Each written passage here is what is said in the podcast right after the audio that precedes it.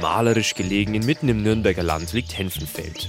Ein alter Ort, Gräberfunde belegen, dass es dort schon 1200 v. Chr. eine Siedlung gegeben haben muss.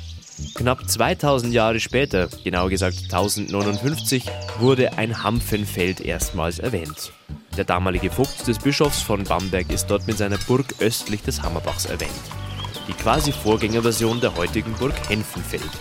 Die Herleitung des Ortsnamens ist in Henschenfeld am besten über das Wappen möglich. Bürgermeister Markus Gleisenberg. Das Wappen setzt sich zusammen zum einen aus der Pfinsing-Familie, die lange Zeit im Besitz des Schlosses Henfenfelds waren, dann die aus den drei Kugeln der Nikolauskirche und aus einem Hanfblatt. Und dieses Hanfblatt steht wohl für Hanfenfeld. Deshalb früher muss es hier viele Hanfbauern gegeben haben, die hier Hanf in der Region angebaut haben oder insbesondere in unserem Ort angebaut haben. Also heißt die Siedlung übersetzt die Siedlung am Hanffeld. Aber nicht nur von der Landwirtschaft versteht man in Henfenfeld was, auch Kultur und Geschichte werden in Henfenfeld gepflegt.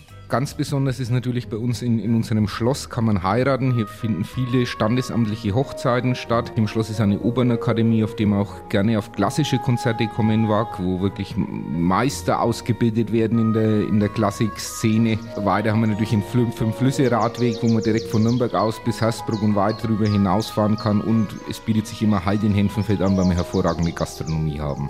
Also einen Ausflug wert dieses Henfenfeld der Siedlung am Hanfeld im Nürnberger Land.